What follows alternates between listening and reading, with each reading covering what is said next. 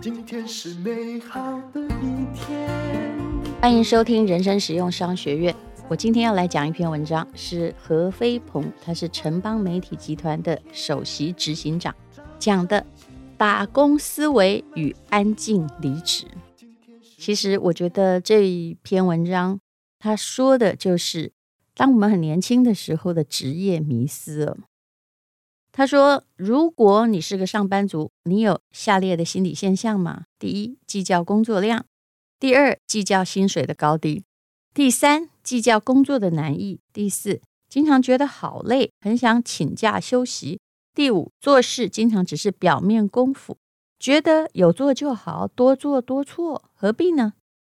如果你有上述的现象，那你就是一个充满打工思维的人。所谓的打工思维，指的是工作者自认为我就是来领薪水啊，拿人钱财，替人消灾。做事不用太认真，有做到过得去就好了。计较工作量是最常出现的心情。有打工思维的人，因为觉得自己反正每个月就领固定薪水，而且薪水也很难涨嘛，上面也很难爬。于是呢，工作量大了，他就觉得哎呀，好像吃亏，怎么又是我？最好是工作量越少越好，就所谓的事少离家近。能轻松应对的工作，他才有兴趣。计较薪水的高低，也是打工者最常出现的情绪。工作者会随着薪水的高低出现情绪的起伏，而且通常是在你觉得跟你同个办公室，他能力不如你，学历不如你，资历不如你，但薪水比你高的时候，你情绪一定会不好。你一直觉得薪水调升了，工作量才可以相对调升。如果薪水不动的话，那我就不要多做啊，对不对？其实有时候啊，我自己也有这种错误。我常会有人在抱怨他工作很多又接了什么时候，我就问他说：“那请问老板有多给你钱吧？”他说没有。哎，我也会配合着说：“哎呀，那就不应该啊，干嘛这个？”扛这个，比如说很多人他升了，比如经理升协理，又多管了一个什么东西，但是薪水并没有变多，我也会替他觉得委屈。那显然的，我可能也有何飞鹏所说的打工思维，的确。但是如果我是个老板的话，我的确也不希望员工这么想，因为如果你这么计较，做一份工就要有一份钱，那么在老板的心里，你应该是一个不值得栽培的青年吧？嗯。那工作者有时候会计较工作的难易度，比如说呢，做例行工作难易度是不会有太大差异，但是呢，遇到比较困难的状况、棘手的客户，你就不想要接到他嘛，对不对？就会抱怨，甚至拒绝接受啊。出差你也觉得很讨厌，干嘛那么累呀？哎呀，这不是我应该面对的状况。其实啊，有关于出差哦，从我看中欧的同学最准，他们当然都是各方的翘楚。我常常看到他们就飞来飞去，一天飞三班飞机也有。就算是呃有孩子的女性哦，其实他们都还能处理很好，都不抱怨。那么，如果你在现代哦，当然最近因为呃网络很发达，视讯会议也让大家没有那么常出差，不是什么事情一定要面对面讲的。那么呃，可能出差的情况。就已经变好，可是事实上，如果你在公司的发展阶段，你拒绝出差啊，就喜欢就是只是这每天上下班的话，那大概哦，在大公司里面很难找到什么工作。何飞鹏说，有打工思维的人也会对工作产生倦怠，为什么呢？因为你就做一样的事儿，觉得累，心力交瘁，想休息，工作是负担，摆脱工作。很轻松。我有时候发现哦，有些人实在是，我不能说 没注意或没留心啊。他们会在他们的微信或 LINE 里面啊，都加注一句话。那如果你加注的那句话是希望天天都休假，我想请问你老板看了是怎么样？或者是说，哎呀，这每天都很忙哦，喘气都觉得累。哎，老板也会觉得是我虐待你了嘛？但是很多人就是。很多不知觉抱怨的句子哦，在妨害你的前途，你恐怕不清楚。那何飞鹏说，打工思维最后的一个问题是工作品质问题，因为他们常常做表面功夫，事情只要有交代就好，不会想把工作做到极致，也不会想做到最好。这样的品质要求，通常跟公司的要求违背，也会造成公司的困扰。我也遇过这样的人，比如说他希望我帮他介绍工作，我的确帮他介绍了，可是后来呢，就惹来朋友的抱怨。为什么？因为没有做到位啊，他会用最简单的方式做，嗯，并没有发现那个工作其实是要用点心的啊，他就是啊做的就好。尤其啊，如果你是常常在那种呃，就是比较官僚体系工作的人。如果你要接斜杠，其实很难接，因为啊，斜杠对于接的人的专业要求或细致度要求更多，那你可能就是没有办法达到啊。就是你在安逸的环境久了，你的确很难达到年轻朋友或者是这种非常努力做事的人的水平。何飞鹏说，打工思维通常是组织中最被动的一群。他们只满足组织的最基本要求，下班的时候准时下班，不会全力完成，在工作上不求进取，但是对于升迁加薪仍然有所期望。如果长期没有升迁加薪，也会愤恨不平，充满抱怨。但问题是，恐怕不太敢离职。为什么？因为如果你自己能力不足，其实都担心着离职。以最近职场上流行的“安静离职”来看，其实打工思维者所有的症状都跟安静离职者几乎都是一样的。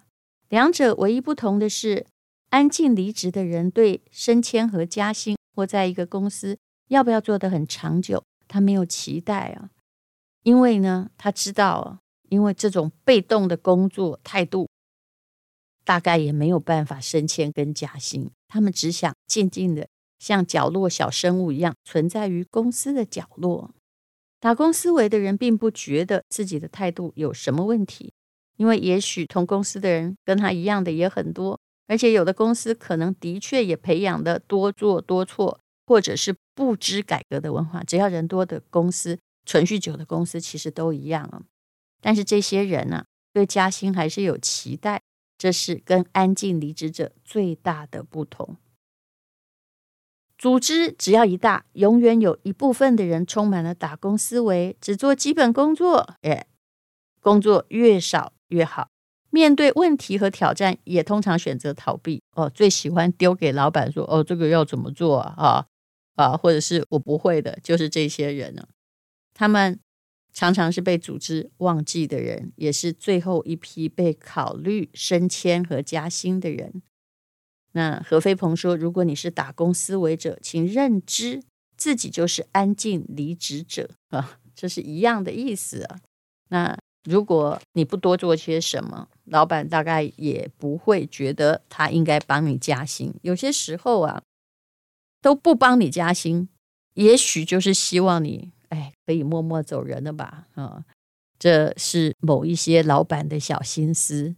那么，在现在这个社会，许多的本领都要升级。像二零二三年，肯定也是 AI 大跃进的一年。各个公司啊，除了比尔盖茨，还有除了 Google，还有呢，嗯，大陆也有很多公司也在开创中文的 AI。我不能说它会取代很多工作，因为这种取代恐怕还要经年累月。但是如果你完全拒绝接受新的把戏，那么恐怕旧的本领啊是不够用的，迟早有一天会岌岌可危。我刚刚说公司一直不帮你加薪或不帮你升级，事实上就是期待你默默离去。所以所谓的安静离职者。有一群人是，我反正去哪公司都一样，我就打工嘛。但是也有一些公司的确是希望某些不太能够配合时代进步需求的人，默默的离职，成为安静离职者，他们比较没有负担。看完了何飞鹏这篇文章，我就来谈谈呢，也就是这种打工者的心态。事实上我觉得我这辈子有一大段时间呢，都是打工思维者。比如说在影剧圈，影剧圈我确实是个打工者，只是打工的薪水比较高而已。那呃，做节目的时候，其实因为你还是有很多阻碍，那个脚本啊，很可能就是刚毕业的人写的，或者是长官受命说哪一个节目收视率很高，哎，我们就也抄他一抄吧，也来做那种。所以呢，哦，所谓的谈话性综艺，常常就是为了收视率，好，为了揣测观众的胃口，在变口味。那做的时候，我的确也是打工思维，也就是，哎呀，就做一天和尚撞一天钟。你对这个主题是一点也没兴趣，你尽量让他不要做的那么无聊。就这样主持下去了。那也知道哦，其实做这行二十年了，不会有什么样的改进。那有一些明星他讲的故事，我说真的，我都会替他背了呢。哦，记性又还不错啊。他的那个故事虽然上次收视率很好，那制作单位就要他一讲再讲啊，然后激发大家的情绪。那当然也有人为了收视率，为了创造一再的被邀请。那不断的去为自己创造故事，讲得很夸张，哗众取宠。说真的，我用打工思维在忍耐这件事情，也真的忍蛮久了。然后呃，后来呢，才慢慢的，我觉得是在第二次去念商学院的时候，才慢慢的体会到，哎呀，怎么大家都在为自己的理想拼命？其实中欧商学院，因为嗯、面临到互联网正在这个。啊，飞扬哈起飞的这个年代，人工智慧在起飞的年代啊，还有工业四点零很蓬勃的年代，每个人都非常的奋发。哎，怎么只有我还在那儿赚钟点费啊？同学的积极，还有他们的视野，是给我很大很大的反省。那后来我也慢慢的脱离了打工思维。当然，我本来在打工的时候，为什么我会一直在接受打工这件事情？是因为我觉得啊，那这个轻松赚钱，但是自己呢，反正就是有写作这个本业这方面，我可是挺认真的。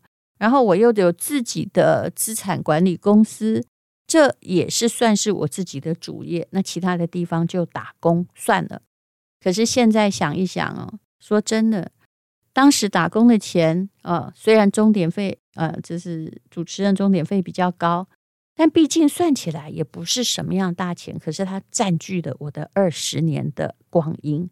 那有一阵子哦，比如说，当然大部分主持人比我大牌，有一阵子就每个星期天呢都要去录影，而且录一个我很不喜欢的节目，哈，因为我们必须要配合故意煽情。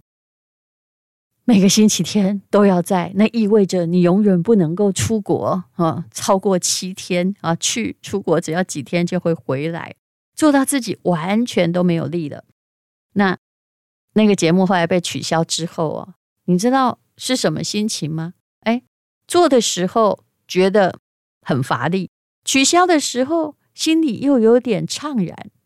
我这么讲时，我有个演戏的朋友也这么说。他说啊，这连续剧的剧情实在已经拖到很狗血了，但是呢，他也很担心，就一边希望他赶快杀青，一边也很担心着，万一杀青了，那自己的下一部戏在哪里？